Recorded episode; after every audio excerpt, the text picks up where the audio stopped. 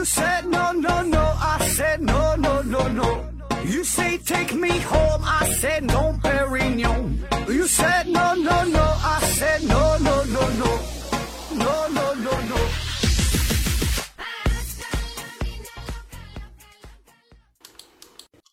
拼命探索，不计后果。欢迎您收听思考盒子，听节目送奖品，奖品呢是由美人茶公司提供的美人和茶叶。参与方式详见节目下方的介绍。继续消失的国度系列，继续聊一聊玛雅文明。上期节目啊，咱们介绍了玛雅文明的食物，他们培育出了玉米，种植了香烟，还聊了他们的城市建设，还有文字、呃数学、天文、壁画等等这些艺术方面的事儿，还有这个神秘的金字塔，还有这个水晶头骨。对于玛雅文化呀，算是有了一个大致的了解，整了有了一个这个整体的印象。但是呢，有些事儿啊还没说透，所以呢，咱们就得再整一期。嗯，这一期节目呢，重点就说两方面的事儿。嗯，一个呢是把这个玛雅文明当中的这些未尽事宜做以补充说明。嗯，还得说一下，就是他们这个预言呐，还有这个服装流行这方面事儿。另外一个重点方面呢，就是说说玛雅文明的灭亡，以及呢这个灭亡给我们带来的一些启示。那首先呢，还得从这个预言说起。这个玛雅预言啊，这个太有名了，太有影响力了，大家伙呢也是特别的关心。虽然这个二零一二年呢已经平安的度过，感觉这个玛雅预言很没面子。说好的这个世界末日，在大家的失望中就平平淡淡的，咱们就这么过去了。但是呢，到现在仍然会有很多人都相信玛雅预言，所以呢，咱们就把这个预言呢，再我再嘚吧嘚吧，大伙儿听一听。网上较为流传的预言可以分为两个大的方面，这是我概括的。第一大方面呢，就是说这个玛雅预言，嗯，说预言了飞机、嗯汽车、有火箭的出现时间，预言了两次世界大战的爆发的时间，甚至呢还预言了希特勒的生死日期。那这事儿是不是真的呢？我的答案就是两个字儿：够呛。咱们上期节目说呀，你看这个。现在就对于这个玛雅文字的研究，这个呢你还没整明白呢。那么你你你是咋看懂他这个预言的呢？这个就是一个疑问。而且呢，关于这种神秘的预言，基本呢都有两个特征。一个呢就是所有的预言表述的都是非常的模糊，就这一句话能有一百种别一一百种的解释。比如说叫父债母先亡，父债母先亡，那一种解解释就是父亲还健在，母亲呢先死了。另外一种可能解释就是父亲在母亲之前先死了，你咋说都有理，咋说都对。另外一个特征呢，就是这些预言呢都是马后炮，事后诸葛亮，就人家死完了，这个事儿发生了，你再往回找吧。这个呢也可以，嗯，参考一下咱之前有一系列节目叫我读书少，不要骗我，它里边呢有一期讲那个诺查丹马斯，还有他的这个神书啊，叫《祖师记》，就关于预言的。嗯，还有还有另外一方面情况就是。对于这个西方各种神秘主义的这个内容啊，呃，在十年前、二十年前，就是网络不是特别发达的这个时候，那么呢，就是得益于一些不负责任的、没有良知的一些小报编辑、一些作家们，嗯，往往也是张冠李戴。那一说预言，基本呢都是预言汽车呀、火箭呐、飞机的出现，嗯，一战、二战呐、希特勒哈的这这个时间。那一说到神秘事件，那就是史前文明啊，有一些事儿什么都是外星人干的。那这些预言呢，基本也是没有什么新意。呃，所有的这些神秘事件呢，基本呢都是综合在一起，呃，说的一些事儿啊，也都差不多。那咱们再看看第二大方面的预言，这个就是玛雅文明关于呃五次文明呃这个灭亡的一个预言，或者说叫五个太阳纪。说第一个太阳纪叫根达雅文明。传说呢是在九十六万年前的事儿，嗯，根达雅文明这帮人啊，身高就是一米左右，男的呢有第三只眼睛，就跟这个二郎神似的，皮肤啊都是翠绿翠绿的。那这些男人有一种嗯超能力，这个超能力哈，对，具体还不一样，有的呢能够预测未来，有的呢具有强大的杀伤力，有的呢拥有这个强大的治愈能力，那就看你这个技能点儿怎么加怎么选择呗。而女人呢，则没有第三只眼睛，所以这个女人呢，她害怕男人。但是这个女人，她这个子宫，嗯，有超能力，这能够通神。所以这个女人她在怀孕之前呢，就会和天上的老王啊，呃，就是和和天上的神灵啊，要投胎的这个神灵呢是相互联系好，俩人谈好了，然后这女的呢才能生孩子。那最后呢是这个这个根达亚文明是毁灭于大陆的沉没，这是第一个太阳纪。第二个太阳金呢就是美索不达米亚文明，嗯，他们是之前这个根达亚文明逃亡者的延续啊，是他们的后代。但是呢，他们把以前的事儿啊全都忘了，超能力也没有了，第三只眼睛也瞎了。呃，他们最大的特点呢，就是特别喜欢吃。现在咱们总说吃货吃货的，呃，人家这个呢，这才真正的吃货，人家这叫饮食文明。呃，最后这个美索不达米亚文明呢，是毁灭于地球磁极的转换，第二个太阳纪了。第三个太阳纪呢，叫做穆里亚文明，也叫做生物能文明。这个呢，是美索不达米亚文明逃亡者的延续。他们呢就开始注意到这个植物啊，这个植物在发芽的时候，呃，具有巨大的能量啊，就很有利用价值。呃，这事儿也不禁让我想起来小时候学过的一个文章，说这个种子发芽的力量啊，可以顶开颅骨哈，有这种说法。那这个穆里亚文明，他们就经过不断的改良，就发明了可以利用植物能的机器。那这个机器就有很大的能量，就能把这能量就给放大了。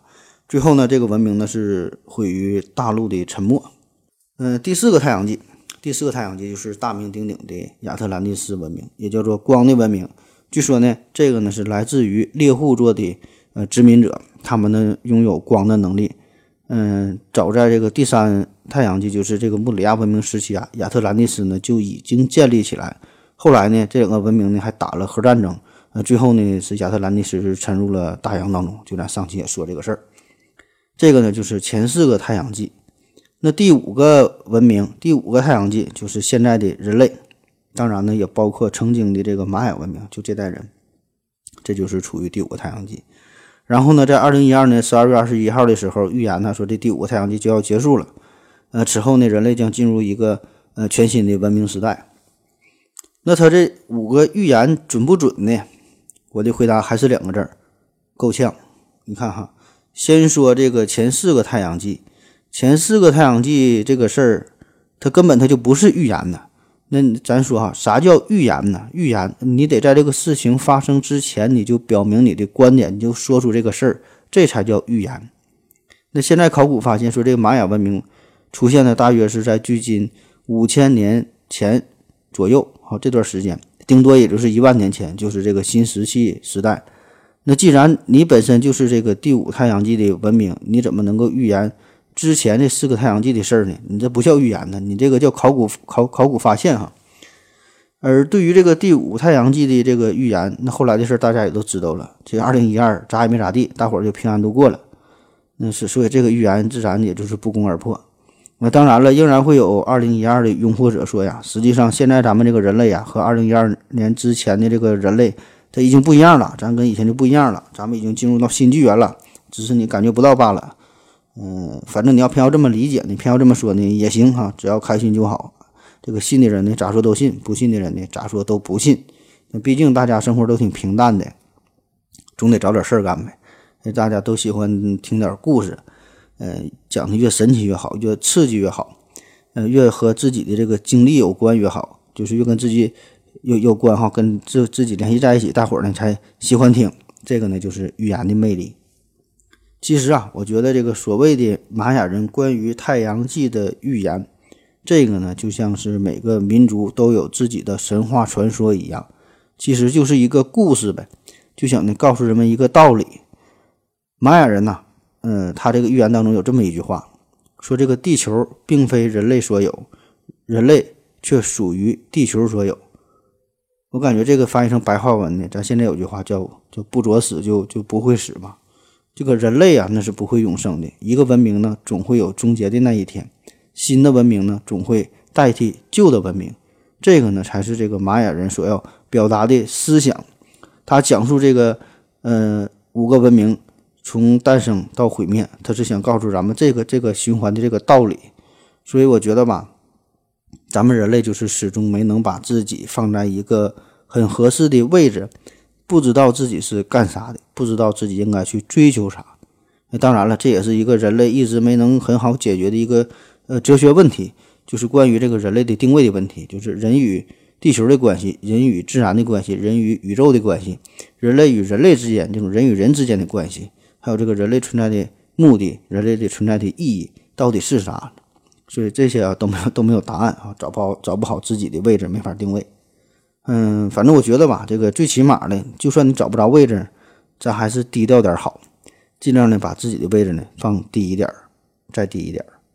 那就比如说这个人与地球的关系，你就别老说要保护地球啊，什么爱护环境之类的，有什么温室效应啊，什么什么海平面上涨之类的，嗯，这种说法吧，本身呢就很搞笑哈，很很幼稚。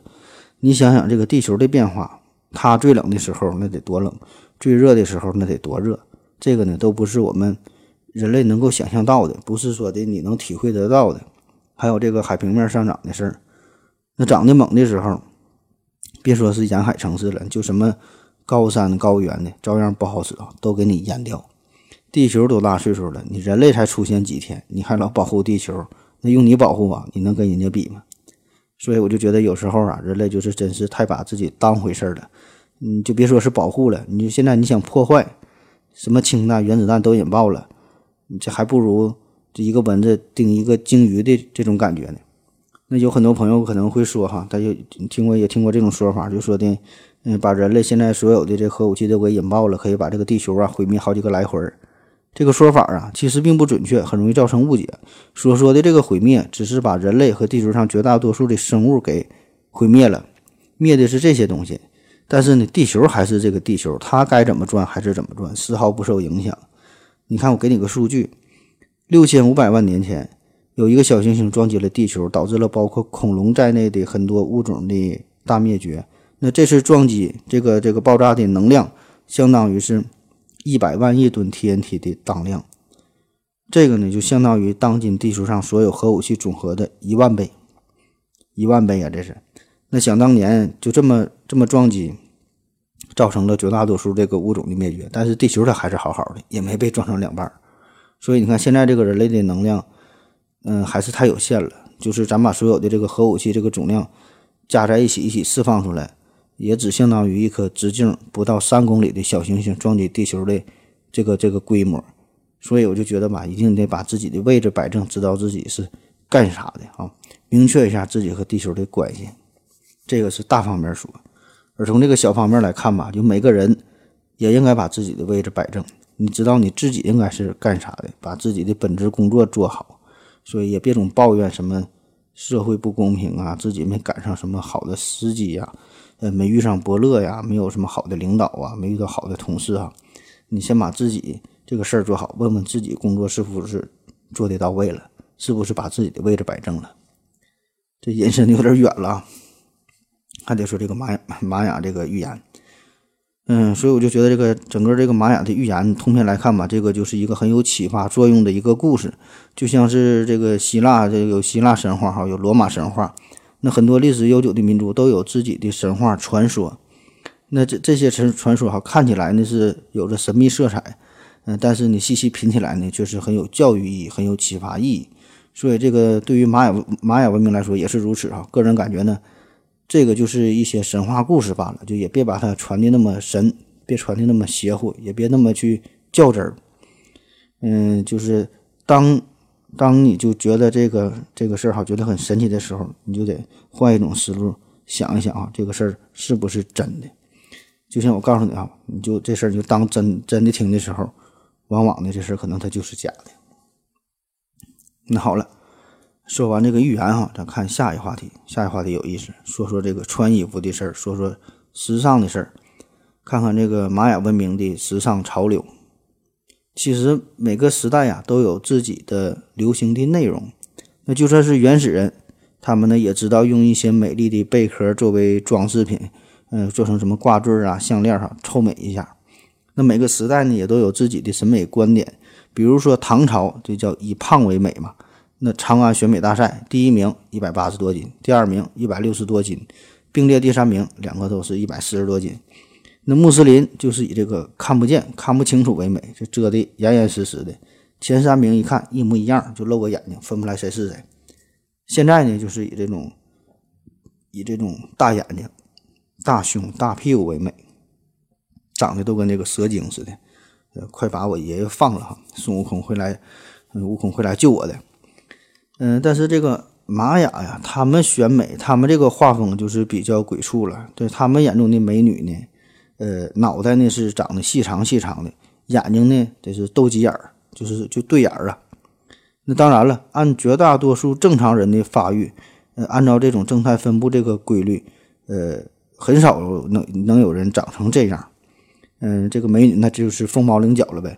所以呢，大伙儿为了追求美，就要依靠这个后天进行改造。呃，比如说这个斗鸡眼儿，斗鸡眼儿那得从小就得练呐。孩子刚出生呢，就在两个这个眉毛中间呢挂上一个小球来吸引他的注意力。所以这个小孩呢就会自觉不自觉的俩眼睛往中间看呗，这时间一长就形成斗鸡眼了。这个呢还算是比较简单的。那这个细长脑袋，这个这就不好整了，操作起来就比较复杂，也比较残暴。这个小孩啊刚出生的时候，这个颅骨呢是尚未完全硬化，没发育好，这个细门还没关闭。所以呢这个时候呢，玛雅人呢就会用各种挤压的方式，用布缠住婴儿的脑袋，呃勒紧，让他呢变形。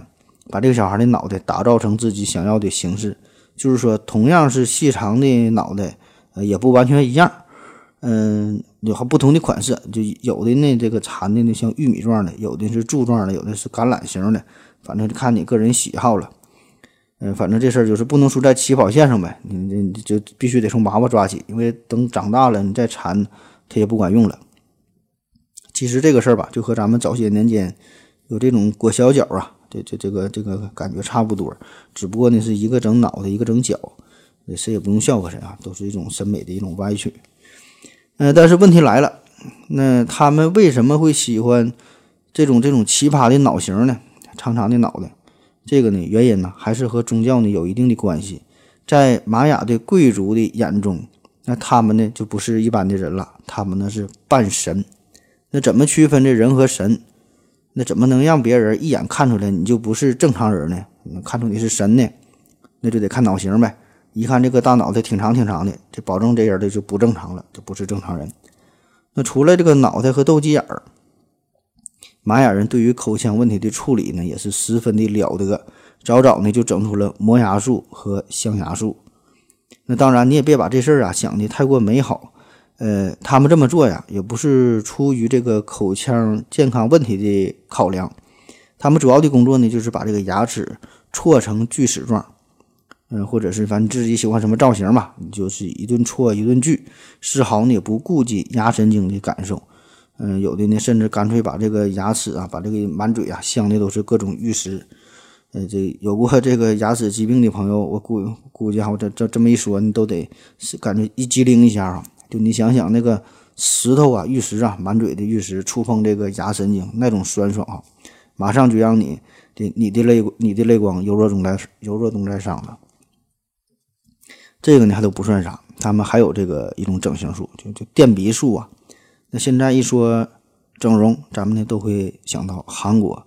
那人家这个玛雅人研究电鼻术的时候，韩国人还不知道在哪撒尿和泥丸呢。那他们还有更狠的，玛雅人还有更狠，叫穿环啊。这个呢玩的就有点太过花花了，现在咱们也有这个戴耳环的，有的戴个鼻环，呃，有的还有在不可描述的地方挂上一个环。其实呢，这个玛雅人早就有了，都是人家玩剩下的，一点呢都不新鲜。而且呢，他们打环的穿孔的这个数量一直呢都是保持国际先进水平，不是一两个，不是三四个。就算是普通的玛雅人，你身上不带个十个、二十个的这个这个环儿哈，不带不打这么多洞，你都不好不好意思出去跟人打招呼。这个玛雅贵族呢，在这方面呢，更是起到了一个很好的表率作用。基本上啊，呃，都像是筛子网、蜂窝煤成精了似的。有个词儿嘛，叫做“环佩叮当”，这个呢是形容咱们古代的女子身上佩戴各种的饰品，一行动走路的时候就会发出这种。呃，悦耳的这种清脆的声音，显得是婀娜多姿、美不胜收，叮当的。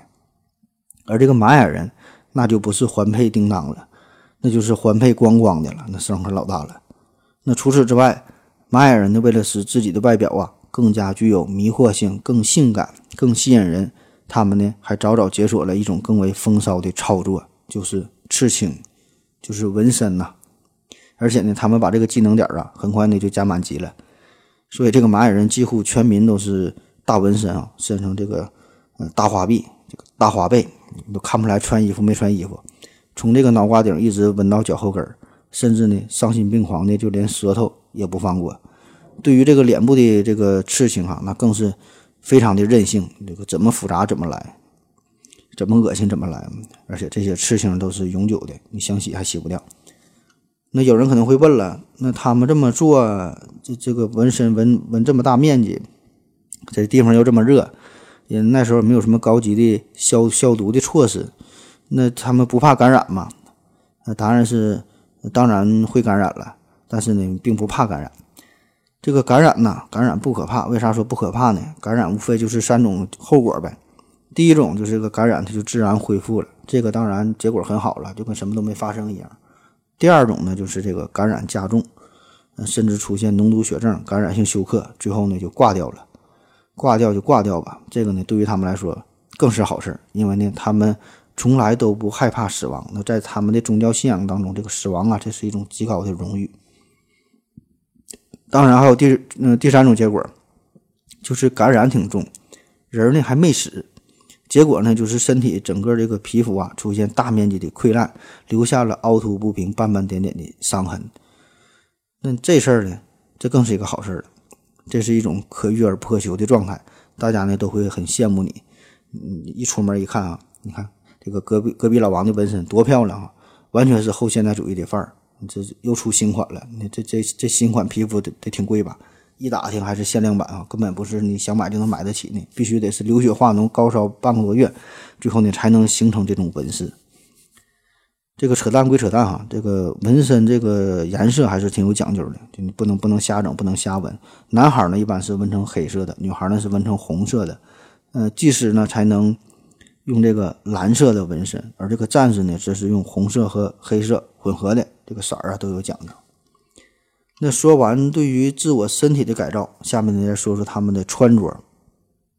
玛雅人生活的这个地方，咱说的不特别热嘛，在热带丛林当中，所以呢穿的就是相对比较简单了。男的呢一般就是系一个腰部，把这个重要的部位给挡上，那就那就行了。呃，女的呢就是一般穿的是像一种这个罩衫、一种罩袍那种，就非常宽松的衣服。呃，当这个天气变冷的时候。当然，它这地方冷也冷不到哪去啊，基本都是在，呃，零上十五度左右，一般不不会太冷，也就是早晚啊有嗯稍微凉点，可以呢加上一件斗篷，基本就够用了。但是这个不同等级啊，穿的衣服不一样，呃，穷人呢就没有那么华丽的衣服了，呃，比较简单；富人呢就是呃修饰的比较多，就是人人民币玩家呗，他们呢就会佩戴一些玉石啊。贝壳啊，还有这个五彩的羽毛啊，各种修饰，这个是就像这个黄钻用户似的，各种各种修饰，怎么漂亮怎么打扮。那通过以上的介绍啊，大家就基本明白了。作为一个合格的玛雅贵族，为了彰显身份、彰显地位，为了证明自己是太阳神的化身，证明自己呢不是一般人，不是正常人，嗯，通常呢，这他的这个打扮就有以下这几个特点。一个呢，就是这个脑袋的畸形，这个越畸形越长越好。第二个就是浑身是洞，各种装饰，这个洞越多越大越好。第三呢，就是从脑袋到脚身上全是刺青，呃，越牛逼的哈，就刺成这种蟒蛇呀、美洲虎之类的这种凶猛的图案。这个面积呢，要想成为贵族，刺身这个纹身这个面积要大于百分之九十五才行。第四呢，就是脸上都有一副斗鸡眼儿，呃。斗得越狠越好，最好看不清路那才行呢。第五呢，就是这个遍体鳞伤啊，因为一方面是纹身嘛，另一方面就是因为这个还要进行祭祀，祭祀呢就得放血呀，放血跟身上都是整的巴巴赖赖的。第六呢，就是有一些贵族呢还会留下小胡子，这个可不简单。这个玛雅的平民呐是不允许留胡子的，所以下次啊你在大街上走路，如果看到有这种打扮的人，你就得绕着走了。这种人不是贵族，那就是疯子。好了，咱们先休息一会儿。我要跟正南去尿尿，你要不要一起去啊？我也要去。哎，风姐，我要跟正南、阿呆一起去尿尿，你要不要一起去啊？好了，喝了口水回来，咱们继续聊，进入下面一个大的话题，说说玛雅文明的消失。那咱们先明确一下，所谓玛雅文明的消失，并不是说所有玛雅人都消失了，就说是现在仍然有一小部分的玛雅的后裔生活在中美洲地区，而这个玛雅族也是墨西哥少数民族之一。那我在网上查的数据说，这个在墨西哥呀。呃，玛雅族的人数呢是多达一百四十七万，这个呢是占全国总人总人口的百分之嗯十四点四，嗯，这个已经不少了。嗯，还有说的这个总呃玛雅玛雅族的这个总人口啊，可以达到二百万，这个数据呢也是略有出入，反正是仍然有不少玛雅人存在。那虽然有这么多的玛雅人的后代，但是呢，他们的这个血统啊，已经不像原来这么纯正了，呃，已经开始呢和其他种族通婚，就是混血了呗。而且呢，在这个文化传统上呢，现存的这个玛雅人和他们的祖先也是大有不同。无论是这个语言呐，还是生活方式、生产方式啊、风俗习惯呐、民间艺术等等吧，很多方面也都是发生了变化。所以呢，如果上升到一个这个文明的这个程度上来看，这个玛雅文明呢是已经消失了，但是这个玛雅人仍然呢，呃，还存在着，这么回事那要说一个文明的消失啊，呃，纵观这个世界的历史啊，这个变化。其实这个呢也不算什么太新鲜的事儿，你看有这个古巴比伦、古埃及、古印度，那这么牛逼、这么灿烂的文明，照样它说消失呢也就消失了。这里边的原因呢也是多种多样，有一些是战乱呐、疾病啊、自然灾害呀等等很多。但是这个玛玛雅文明他们的这个终结，呃就比较诡异了。你看，呃在公元七百六十一年，呃杜斯比拉斯城这个王宫的一个覆灭，可以看作是玛雅社会衰落的一个起点。之后呢，是在公元八百三十年，科潘城浩浩荡荡的这个一个工程，也是突然停工。然后在公元八百三十五年，帕伦克的金字塔神庙是突然停止施工。公元八百八十九年，呃，蒂卡尔城正在建设的寺庙群，嗯，也是突然就中断了。然后呢，在公元九百零九年，百分之八十的人口突然就人间蒸发，那仅剩下这些还没建好的寺院。那同时呢？这个玛雅人最后一个一个这个城堡啊，也是在呃这个时候就停停工了，只剩下这个修建一半的一些大石柱啊，一些这个呃残存的一些建筑就都没建完。那剩下这些为数不多的玛雅玛雅人也是四处的逃走。嗯，到了公元十六世纪的时候呢，这个西班牙人他们呢是开始进行大规模的入侵。嗯，所以这个时候，这个玛雅人的生活实际上呢，已经是处于一种分崩离析的状态，根本就没剩下多少人了。你最后再加上他这么一入侵，那就更是一蹶不振。这个西班牙呢，也成为了这个压死骆驼的最后一根稻草。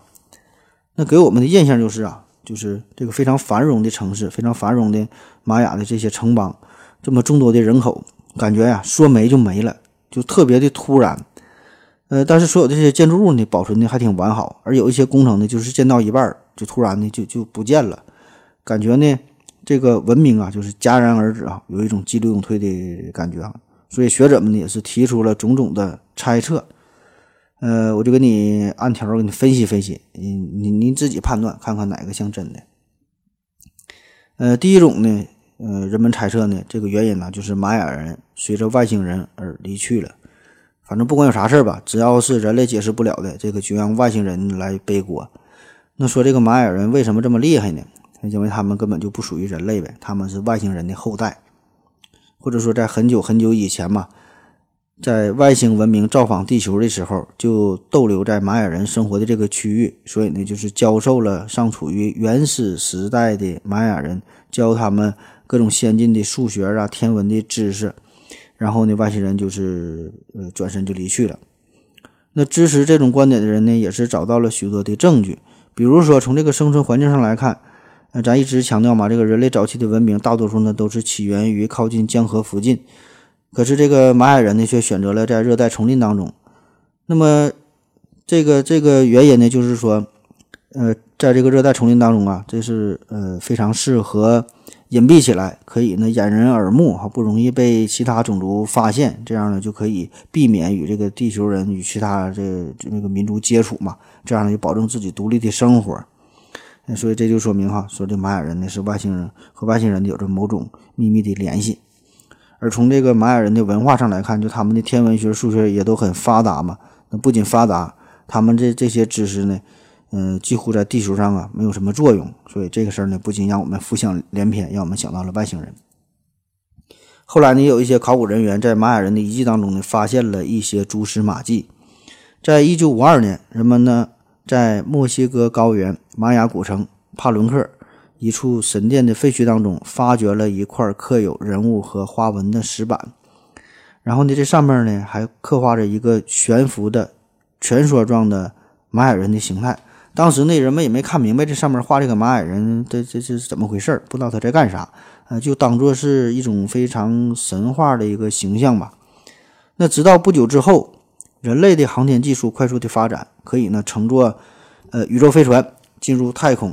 这个时候，这个考古学家才恍然大悟，原来这个帕伦克石板上边雕刻的、画的这个东西，这个这是一幅宇航员驾驶宇宙飞船的一个画面，而且这个人脑袋上面呢还是戴着头盔。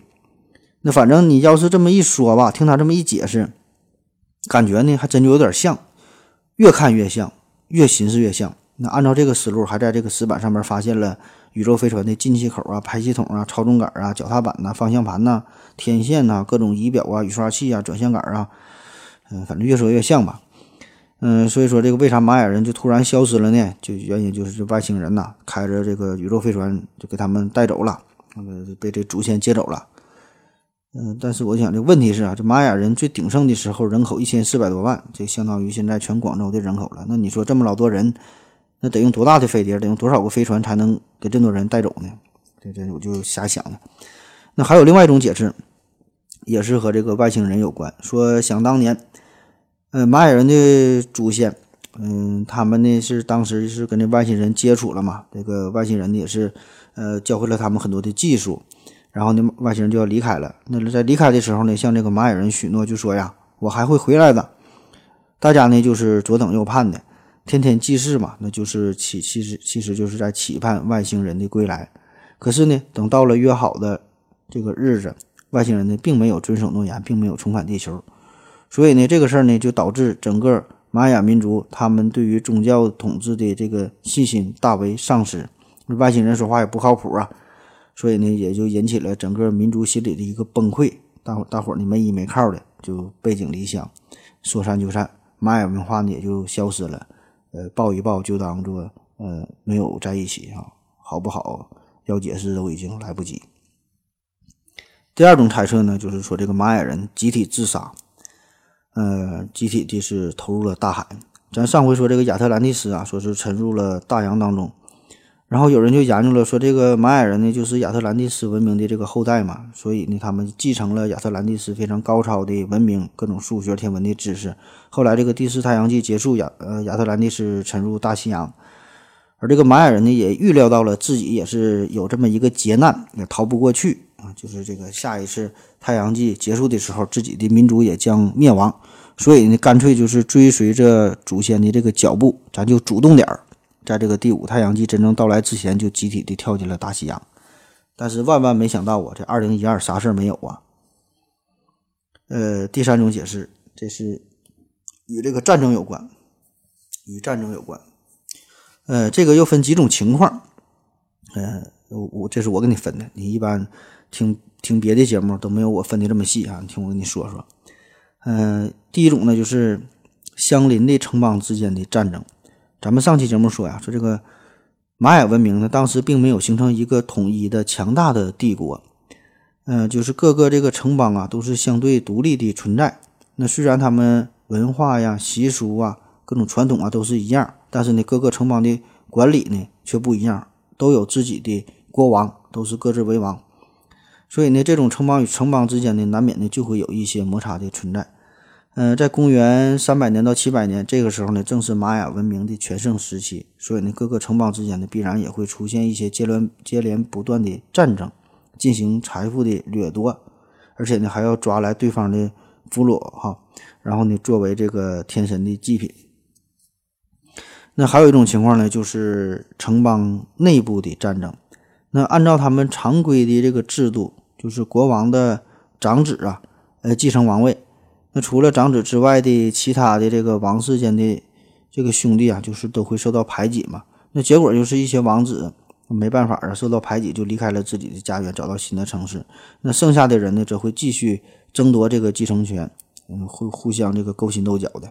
那这种内斗啊，也就由原来的为了继世而战，变成了呃为了这个势力争夺势力啊，争夺财富啊，争夺美女啊。这种战争也是愈演愈烈，嗯，也是从未停止过。嗯，而且在这里边呢，确实人们也是发现了不少的证据。这里边有一个特别有名的兄弟之间的战争，简单说一下。这还是关于这个蒂卡尔城，在这个呃玛雅文明古典时期啊，有一个非常有名的最大的一个城邦叫蒂卡尔。在公元六百二十九年，这个蒂卡尔王就建立了多斯皮拉斯一个城，这个城呢就是。作为他的一个军事前哨，并且呢，由自己的弟弟，呃，去这个统治这个地方，嗯，所以呢，这个蒂卡尔王和这个多斯皮拉斯王啊，这两个兄弟呗，就是长期结盟，保持的关系也都是很好。但是呢，后来呢，有一个叫做卡拉克莫尔的城邦从北方，也就是现在的墨西哥这个地方，呃，就来进攻。那进攻呢，就是先到这个前哨这个地方呗。呃，这个进攻的这个城啊很厉害，他呢就征服了多斯皮拉斯，并且呢，呃，抓走了国王，让这个国王呢，进行仍然进行这个傀儡般的统治。所以呢，这个弟弟啊就叛变了，就和这个北方来的入侵的这个城邦就一伙了。呃，转而呢是向这个哥哥蒂卡尔王是发动了战争。那这一战一打就是十年哈，最后呢是这哥哥这个蒂卡尔王就输了，蒂卡尔王还有其他的贵族呢都被杀死祭神了。这个事儿啊，发发展到这儿，如果咱们单纯从历史的进程上来说，这是一件好事儿。这个就像是滚雪团一样，呃，咱们不考虑兄弟之间亲情啊，什么什么这方面谁胜谁负，这个无所谓。咱关心的就是最后啊，谁能滚成一个最大的雪团？这个时候呢，谁就成为唯一的王者。所以呢，这个时候这个玛雅文明眼看就要走向最高的一种的这个组织形式，就是说形成一个单一的超强的大帝国。但是呢，就在这个时候，这个蒂卡尔城被洗劫之后，就算是国王被杀掉了，但是呢，他们也是不抛弃不放弃，又卷土重来，再次呢又打垮了卡拉克莫尔，就是就是进攻的进攻的这个城邦。那这个时候呢，整个玛雅世界呢又重新进入到了这种分崩的状态，又形成了许多的地方集团，呃，激烈的这种小规模的战争呢又开始连绵不断，那最终呢也没能形成这种绝对的超强的一统天下的一个城邦，所以呢，这个各个城邦之间这种战事啊连年连年不断，最后呢导致这个玛雅文明呢就是衰败下去了。那还有一种情况啊，这个也是战争，这个呢是阶级之间的战争。在这个玛雅文明的后期啊，已经开始出现了阶级的萌芽。阶级啊，啥叫阶级？就原来大伙儿的身份都挺平等，后来呢就不平等了，有人高级，有人低级。概括起来呢，这就是在这个玛雅文明当中呢，分为三个等级：呃，贵族、平民和奴隶。上层统治阶级呢，这个就是贵族啊，包括祭司啊、行政长官呐、武装首领啊，还有一些这个大商人、大富大大富豪呗，他们呢就可以剥夺他人的劳动，这是一层。嗯，下层的呢，这个就是平民，平民哈，主要就是农民呗，种地为生的，还有一些小商人，有一些手工业手工业者呀，渔夫啊，这些呢就属于平民。平民哈，他们一个特点呢，就是虽然很穷，但是呢有人身自由。那最最下层呢，这就是奴隶了。呃，一般呢就是因为欠债呀还不起了当奴隶的。呃，有的呢就是是小偷啊、战俘啊，呃，也都是成为了奴隶。这个奴隶的数量呢是相当相当巨大了。那既然有了这种阶级的分化，难免呢就会出现压迫。有压迫就会有反抗，有反抗呢就会有战争，有战争呢就会有流血有牺牲。所以这个百姓和奴隶他也不可能一直被贵族就这么压迫着。虽然他们也有着非常强烈的宗教信仰，也不怕死，那但是呢他们并不傻呀，也能看清的看清楚这个咋回事儿。那面对这种情况呢，大家慢慢的也就是变得无心生产，大家呢也要开始推翻。这种僧侣们这种神权统治的这这这种行为哈，嗯，所以呢，后来呃，考古发现了，就是有一些神像啊，脑袋都是被砍下去了；祭祀的神庙啊，贵族的宫殿呢，也都是被捣毁了。所以呢，有人推测啊，这个贵族之间的王权争夺，再加上呃被压迫人民的这种反抗，就使得玛雅玛雅文明呢最后是发生了大暴乱。呃，很多人都死去了，最后呢，只是幸存下很少一部分人，剩下这些人就是四处逃散，呃，他们文明啊也就终结了。那对于这个战争导致的灭亡啊，还有一种可能性，就是外族的入侵，外来的，因为这个玛雅人在这个数学、天文、艺术等方面，咱说都挺厉害，但是武器方面啊，几乎呢一直都是停留在新石器时代，近战就是靠木头棒子，远程武器就是标枪。一直呢也也没能发明出弓箭，呃，就算是后来出现这个弓箭，那也是在公元九世纪之后，才是从这个呃墨西哥高原上面传过来的。而且呢，就算是掌握了这门技术，但是他们制作工艺呢也是非常的呃简单，非常非常的呃这个不够精细哈。所以这个精度啊、射程啊这些都不行。论论这个威力、论这个杀伤力，它还不如标枪好使。那正是这样一个民族，他们要是安于一方，凑合在这个密密的丛林当中啊，这么生活下去啊，还行哈，还算凑合能活。但是，一旦有外族入侵，这个战斗力几乎为零的玛雅人，结局是可想而知。当然，对于这个战争使得玛雅文明消亡这种解释吧，呃，并不是特别符合现有的考古发现，因为咱们之前说了，这个整个玛雅城。呃，这个结果啊，感觉就是它这个文明是戛然而止啊，这个大量人口是突然蒸发，并没有留下战争的痕迹。因为你要打仗的话，和这个人口突然消失它是不一样的。因为你看看它这个玛雅，它这个整个很多建筑啊，都是突然停工的，都是好好的，并不太像是那种战争留下的呃打仗的这场特别混乱的场面。所以这个至于咋回事儿，呃，到底是不是战争导致的这个终结哈？大伙儿就自己判断吧，咱们再休息一会儿。我要跟正南去尿尿，你要不要一起去啊？我也要去。哎，风姐，我要跟正南、阿呆一起去尿尿，你要不要一起去啊？好了，尿了个尿回来，咱们继续聊，继续分析一下玛雅文明消失的原因。说说下一种原因，祭祀。呃，玛雅人的生活核心呢，就是各种宗教活动。那咱们先头说了，这个造大金字塔呀，各种踢球的比赛呀，还有这个立法呀等等方方面面吧，都与宗教有关。那在这个宗教活动当中呢，就有一个非常重要的环节了，就是祭祀。这个呢，就是人与神、人与神交流的过程，也是人类向神灵示好的表现。那总是呢，把自己觉得最好的东西都要献给神灵。这个事儿啊，其实咱们并不陌生，咱们也有这个上供嘛，上供这个水果点心呐。呃，猪头、猪肉啊，大肘子啊，烧鸡啊，各种面食啊，那就算你啥也没有，起码也得点个三炷香，表达自己一份心意呗。但是这些东西在这个玛雅人看来，这就有点太小儿科了，明显是没啥诚意。人家玛雅人祭祀，那直接用活人作为这个这个牺牲者，作为这个祭祀的用品。这个人呐，要被涂成蓝色，然后呢绑在，然后用这个长矛给刺死，然后再进行解剖，把这个心脏啊拿出来。这个死者呢，这个尸体啊，会一脚被踢下去，沿着高高的石阶一路呢滚到金字塔脚下的这个广场的中央。这个呢，你看这个过程，这才表达了人家的诚意。这个可以看一看电影《启示录》啊，这里边就就有这个画面。那当然了，早期的玛雅祭师啊，呃，解剖技巧并不是那么好，呃，通常呢也是很难准确的找到心脏的位置到底在哪儿，所以有的有的时候他们索性就用这个大师傅啊，直接把祭品。就直接把这活人呐砍成四大块，把人血呢涂在神像上，然后呢就圆满礼成了。嗯，这个是就是一种活人祭祀的办法。那还有另外一种利用天坑祭祀的办法，一般呢是选在清晨，在大早晨的时候呢，把这个活人呢就是扔到天坑里。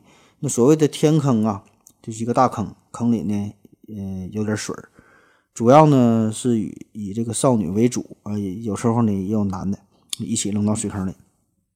你千万千万别把这事儿想得太美了，这个可不是洗鸳鸯浴啊！呃，把这个少男少女扔到这个天坑里，结果绝对都是凶多吉少的。那如果这个祭品很快，呃，就会被就被淹死了，那这样呢就会被视为是一种不祥的兆头。如果呢他们能够坚持到中午还能侥幸活下来，人们呢就就会把这个幸存者就会拉出来，觉得这个这个挺吉利。那因为这事儿呢，历史上呢还有一位非常著名的人物，呃，叫做亨纳克塞尔。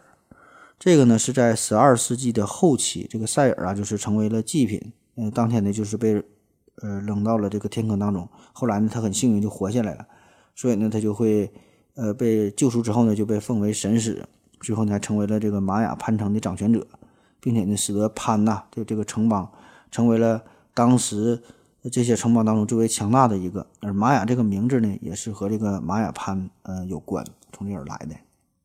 那介绍完了活人祭祀的这个操作过程，其实呢，除了这种直接用活人祭祀，呃，这个玛雅的祭祀活动这事儿哈，逢年过节的，嗯、咱们感觉这个一年祭个三个、五个的、十个、八个的，也也就这么多节日呗，也也不会导致这个一个文明的消亡啊。但是这个玛雅人祭祀啊，可不是这么简单，他们祭祀这可太猛了，可不是说十个八个的、百八十个的。那之前说了。玛雅人已经预言到了第五个太阳纪的终结，那所以为了能够延续第呃第五太阳纪，他们呢就选择了牺牲小我，保全大家，有一份热发一份光，就令萤火一般，也可以在黑暗里发一发一点光哈，不必等候炬火。人的鲜血呢是通红通红的，太阳的光芒也是通红通红的，所以呢，人家玛雅人呢就是主动的献出了自己的生命。为太阳再续上一秒，玛雅人呢就是以这种祭祀为荣，嗯，所以呢就死了很多人啊，死的是越来越多。据说呀，十六世纪西班牙人曾经在祭祀的头颅架上发现了十多万具头骨，十多万。那为了庆祝特诺提兰大金字塔落成，在四天的祭祀活动当中，这个奴隶主啊就杀死了三十六万人，而整个这个玛雅文明可不止一座金字塔。而且呢，用于祭祀的这个这些祭品当中呢，大多数都是身体健康的人。那频繁的祭祀，被杀的人不断的增加，玛雅的人口就是大量的减少，最终呢导致他的消亡。那大家觉得可能觉得这他们不是傻吗？哈，这不是活该灭亡吗？嗯、如果你抱有这种想法，那我只能说你这个有点吃完猪肉骂八戒的感觉了。你想想，人家这个玛雅人呢，可是用自己的生命，用自己。自己的鲜血呀，给太阳来续命，所以呢，才能在二零一二年让这个太阳继续的燃烧下去，第五太阳纪呢能够延续下去，才避免了人类的灭亡。所以呢，咱们还得说一声谢谢啊！那这么一说，这上下文还真能连上，也就知道为什么这个二零一二是并不是世界末日了，那都是人家玛雅人呐，这是在在在给咱们续命啊！你就当真的听吧。那除了用活人直接祭祀，这个玛雅人还有其他的祭祀活动，也是花样百出，非常复杂。而且呢，在这个祭祀的过程当中，就算你不死，也得要了你的小命。很多善男子、善女子啊，呃，他们会常常的都会刺破自己的嘴唇和舌头，用滴血的方式来祭神，以表示虔诚。有的呢，还会用一根带刺的绳索穿透自己的舌头，干穿透不行，还得上下一顿拉呀。这样呢，让更多的鲜血呢滴在呃这个树皮上，然后呢用这个用这个树皮呀、作为献给神灵的礼物。有的呢还会用石斧啊、骨刀啊、鱼刺啊，用这些东西刺刺破自己的胳膊、大腿、额头，甚至是男性呃一个不可描述的部位啊也会被刺破。这地方血非常多呀，然后一边放血呢，一边狂热的喊着：“你是电，你是光，你是唯一的神话，你主宰，我崇拜，没有更好的办法。”那这些非常魔幻的行为艺术，他们呢完完全全还都是出于一种自愿的，没有任何的强迫。而且呢，这还不是说上层贵族为了政权的统治，故意给民众嗯洗脑一种操控。民众是发自肺腑的，而且呢，这些上层的贵族呢，他们呢也真是呃也也也也真是起到了很好的表率作用，就是地位越高哈，这些贵族呢也是更是花样百出的虐待自己。嗯，可以说是这个榜样的力量是无穷的嘛。所以咱看看这个国王是怎么表演的。在这个活人祭祀之后，国王呢就要来一段压轴的表演了。他呢要沿着这个陡峭的石阶，就这个金字塔呀，一步一步的走到金字塔的顶端。咱们说金字塔上面是一个平层嘛，这个呢这时候就成为了国国王表演的舞台。他呢首先会点燃带有致幻效果的熏香，然后呢用这个鱼刺刺破自己的舌头，开始大量的放血。有的时候呢，还要放很多的血，直到这种大出血，自己都是眩晕了，都都到这种程度。接下来呢，还要用一种非有一种呃具有强烈催吐效果的药物，用这个药物啊，让自己吐的是翻江倒海，差点把直肠都给吐出来。那基本上这个时候呢，人就进入到了一种非常恍惚、出现幻觉的状态了嘛。那么按照玛雅人的理解，哎，这种状态那是真真是是极好的。这个时候国王就能通神了，就能跟死去的祖先和天上的神明进行对话了，从而呢就能预知未来。保佑自己祖国是繁荣昌盛，就开始我要摇滚了。那更恶心的是，有时候为了增加增加这种祭祀的效果，国王呢还要喝下新鲜的人的脑浆。你看这个国王他也不是那么好当的。那正是这种长期的、大量的、反复的用活人祭祀这么折磨吧，最后呢，玛雅玛雅的人口就是减少了，就灭亡了。那下面还有一种原因哈，说是下一个原因，这是太恶心的，太恶心了。就说到这儿了，下一个原因呢，就是与环境、与人、与人口与资源有关。这个环境和人口发展的不均衡。呃，马海人他们是居住在热带丛林当中吧，这个地方非常的有限，土地呢也并不肥沃，所以呢，这种人口无限制的繁殖下去呢，呃，最多的时候是达到了呃数百万人嘛，所以这个环境就是遭到了严重的破坏。所以这个粮食作物的这个产量呢是远远无法满足人们的需求，所以呢长期解决不了饮食的问题，这样呢就造成了社会的不稳定。那为了解决资源的匮乏，所以呢他们呢最后只能选择大规模闪电般的移民，就去别处求生了。这一夜之间呢，原来的城堡就变成了空城。那在二零一八年八月五号，很新呐，英美研究人员呢也提出了一种新的观点，说呀，呃，干旱。这个呢是导致玛雅文明衰落的主要的原因。他们呢是通过分析玛雅文明核心地带有一片湖泊，分析这个沉积物的样本，就发现玛雅文明衰落的这个阶段，这段时期的这个年降雨量啊，只有往年的一半。嗯，这个呢也是提供了一个新的证据吧。那除了环境问题呢，还有就是耕种方式的事儿。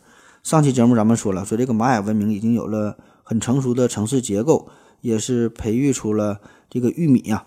找到了吃的，但是呢，自古以来，这个玛雅农民呢，一直都是采取一种非常原始的，叫做呃米尔帕的耕种法。米尔帕听着挺牛逼，其实呢，就是先把这个树木啊，统统的砍光，放一段时间，等这个树木干燥以后呢，再放火焚烧，用这个形成的这个草木灰啊这些东西呢，作为肥料，覆盖住贫瘠的雨林的土壤，烧一次种一茬。这样呢，这个养分就能多一点嘛，让这个庄稼更好的长起来。那这么我这一说哈，你一听这个种植的方法也挺好的，因为这个玛雅人他始终也没能发展出冶炼技术嘛，也没有金属的工具，也不能犁地哈。那而且呢，他们也没有什么高效的这个金克拉，所以呢，只能靠这种焚烧树木的方式来提升土地的活力。你听这也是好事啊。好事确实是好事，但是呢，这样烧一次就要休耕一到三年，有的地方呢要长达六年。呃，就就是得等到新的这个草木长高长大之后，你才能再烧，呃，再种。那这种方式在文明初期呢，可以很好的解决人们吃饭的问题。但是呢，当这个古典期，呃，古典时期的这个玛雅，当他们这个这个文明哈逐渐的昌盛，人口越来越多的时候，这个农业的压力呢就越来越大。所以呢，人们呢只好是毁林开荒，同时呢把这个休耕的时间呢尽量的缩短。那这样一来呢，这个雨水啊就更容易冲走土壤，土壤的肥力呢就开始急剧的下降，玉米的产量也是越来越少。那再加上他们地处热带嘛，呃，长的植物比较多，呃，很多就没有用的植物，这些野草啊一顿疯长，把这个养分呢也都给抢走了。嗯，自然呢就是，呃，这个需要的这些粮食作物。就越来越少了，最后呢，农业基本就是就就就废了，然后呢，呃，进入到了一种恶性的循环，生态环境呢越来越恶化，资源呢就枯竭了，最后呢，人们就是死的死，逃的逃呗。而且呢，更为严重的是，就是在这个神权政治的这个统治之下吧，呃，玛雅的这些贵族啊、祭司啊，也发现了这个问题的严重性，但是呢，找不到原因，最后呢，把这个原因呢归结为神灵的不满。那怎么能让神灵满呢？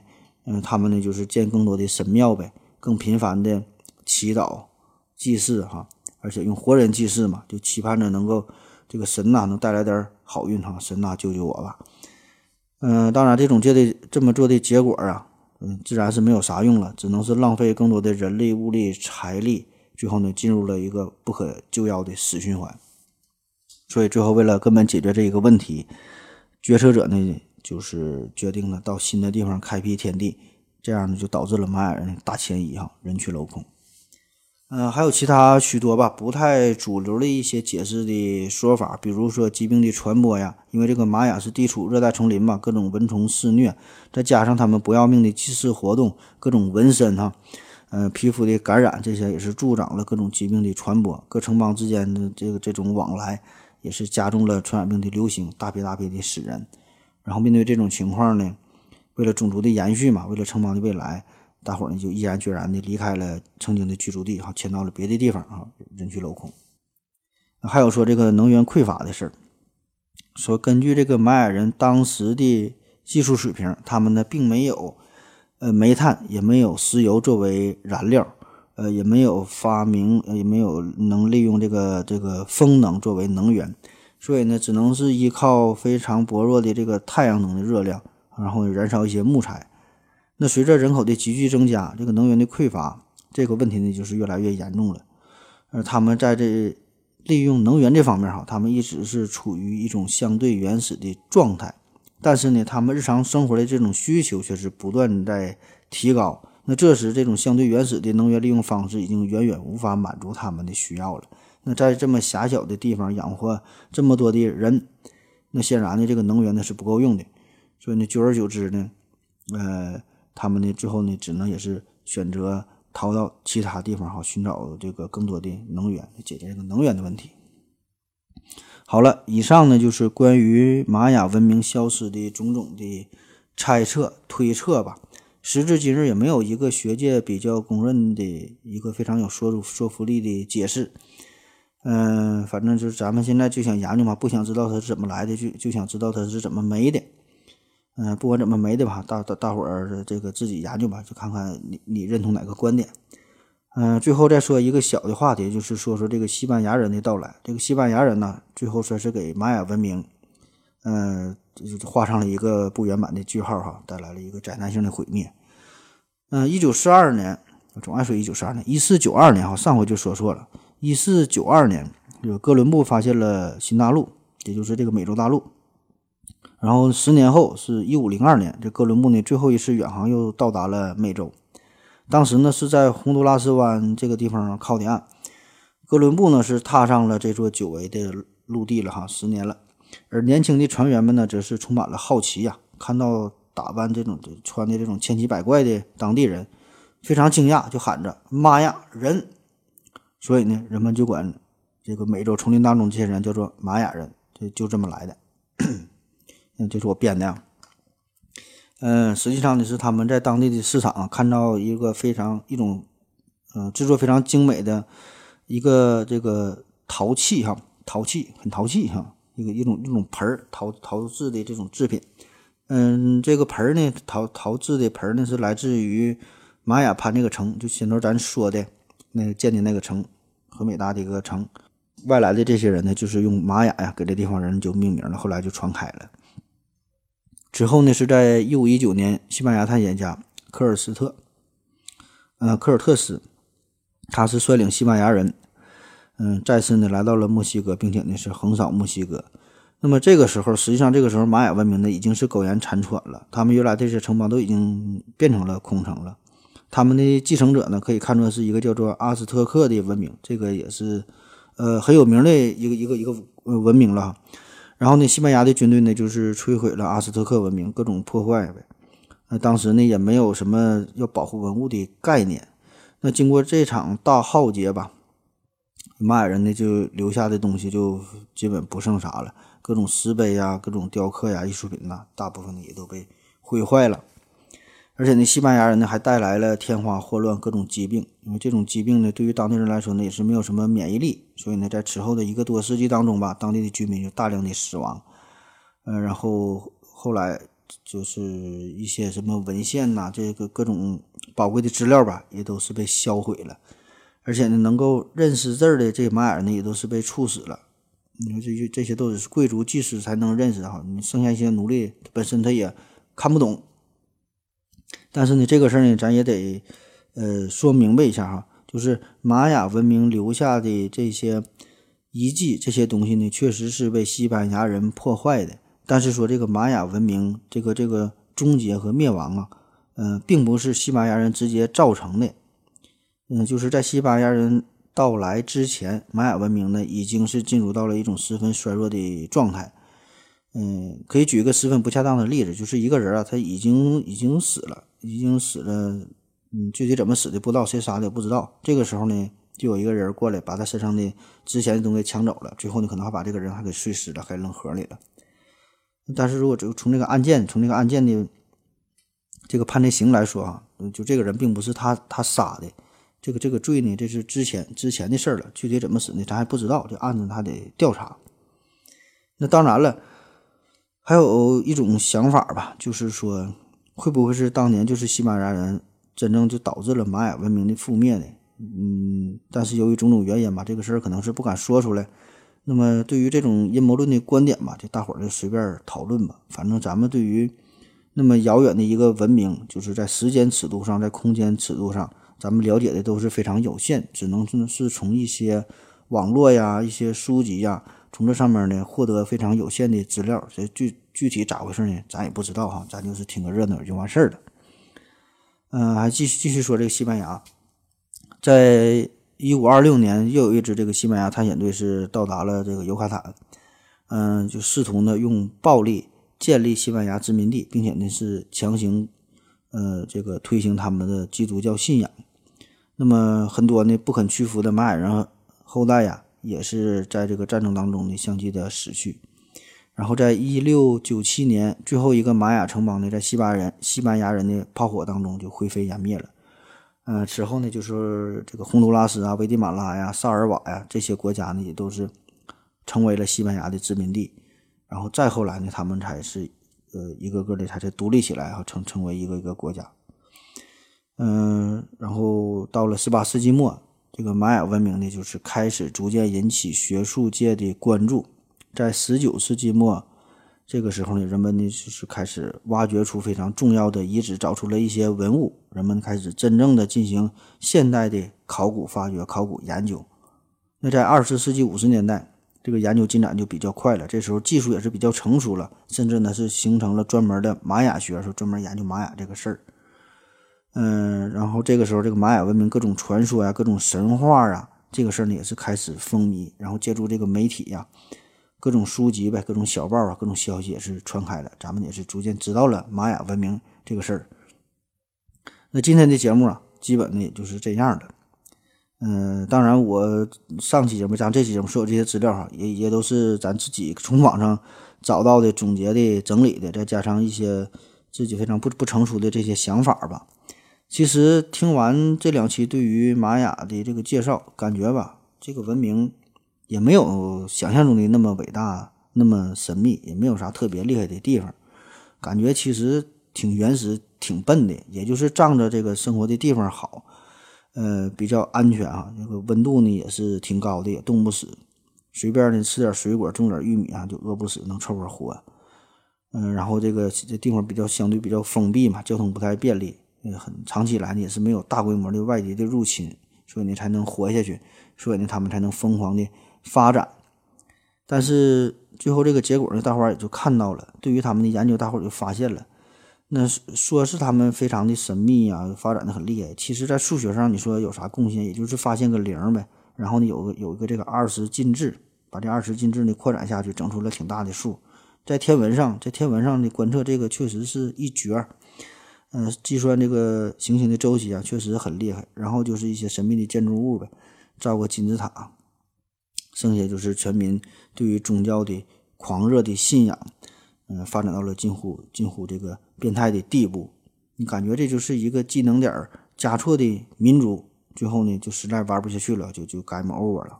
当然了，以上这些也都是个人一种不太成熟的看法吧。好了，今天的节目就是这样，然后大伙儿。嗯，别忘了参加抽奖活动。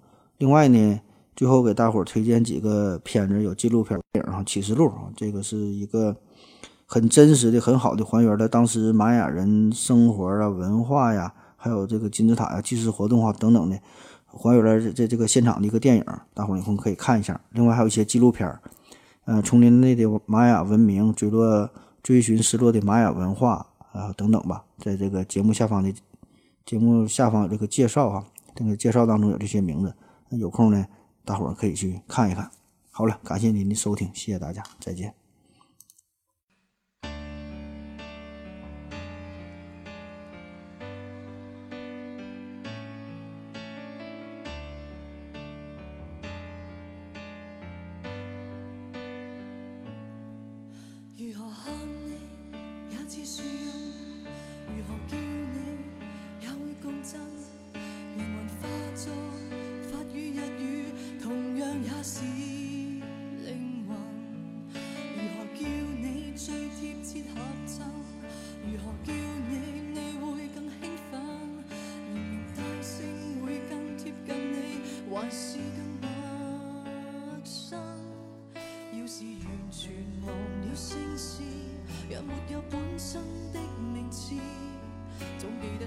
情和語氣，無字暗语。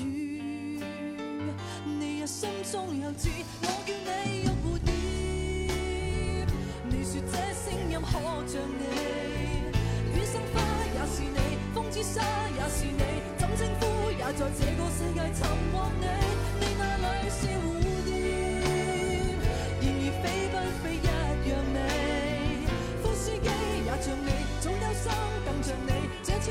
配合你才会唱我当戏